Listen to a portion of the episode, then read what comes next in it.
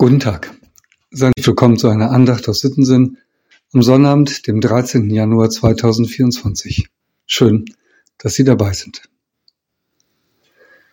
Zum Ende des letzten Jahres wurde eine neue Untersuchung zur Kirchenmitgliedschaft veröffentlicht. So eine Untersuchung wird seit 1972 in einem Abstand von jeweils zehn Jahren durchgeführt, so dass sich mittlerweile auch Entwicklungen sehr gut ablesen lassen. Im November nun wurden die Ergebnisse der sechsten Untersuchung veröffentlicht. Zwei Beobachtungen daraus. Erstens. Zurzeit ist gerade noch die Mehrheit der Deutschen christlich-konfessionell gebunden, evangelisch-katholisch oder orthodox. Nach derzeitigem Trend werde aber bereits in diesem Jahr der Anteil der christlich-konfessionell Gebundenen unter 50 Prozent sinken. Und zweitens. Wenn sich der aktuelle Trend der Austritte fortsetzt, könnten bereits in den 2040er Jahren nur noch halb so viele Menschen einer Kirche angehören wie noch im Jahr 2017. Bisherige Prognosen hatten diese Entwicklung erst für das Jahr 2060 vorgesehen. Zusammengefasst kann man also sagen, der Anteil der Christinnen und Christen in unserem Land sinkt und diese Entwicklung scheint deutlich schneller voranzugehen, als man hoffte. Ein Reflex auf solche Zahlen, zumindest bei mir, ist, oh je, wohin soll das nur alles führen? Und ein zweites, früher, da war doch noch alles besser. Aber Vorsicht. Zumindest Paulus hatte ähnliche Erfahrungen. Oft setzte er sich bis zur Belastungsgrenze ein für die gute Nachricht von Jesus. Er bereiste den Mittelmeerraum, predigte, gründete Gemeinden, schrieb viele Briefe und damit einen großen Teil des Neuen Testaments. Das Christentum breitete sich damals rasant aus für Paulus persönlich allerdings ist es alles andere als ein ständiger Siegeszug.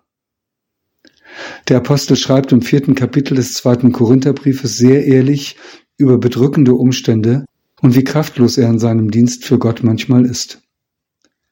Dabei sucht Paulus nicht das Mitleid seiner Adressaten in Grund, nein, er möchte für sie viel mehr ermutigen. Sein Kernsatz steht dabei im zweiten Korintherbrief, Kapitel 4, Vers 16, unser Lehrtext für heute. Darum werden wir nicht müde, sondern auch wenn unser äußerer Mensch verfällt, so wird auch der innere von Tag zu Tag erneuert. Paulus macht einen Unterschied zwischen äußeren und inneren.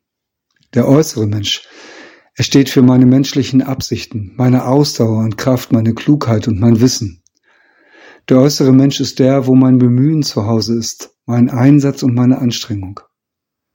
Was unseren äußeren Menschen angeht, kommen wir schnell an unsere Grenzen.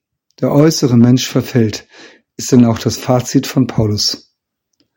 Und so kann man ja auch das Ergebnis aus der jüngsten Kirchenmitgliedschaftsuntersuchung lesen. Die äußere Kirche verfällt.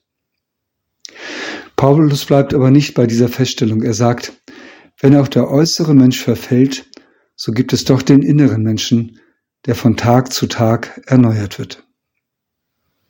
Ich glaube, das gilt auch für die Kirche. Niemand kann in die Zukunft schauen. Aber es mag wirklich so sein, dass die Kirche, wie wir sie kennen, zerfällt. Aber wir sollen wissen, da ist sie wie der äußere Mensch. Es gibt darüber hinaus etwas anderes. Das könnte man die innere Kirche nennen. Die erneuert unser Herr immer und immer wieder.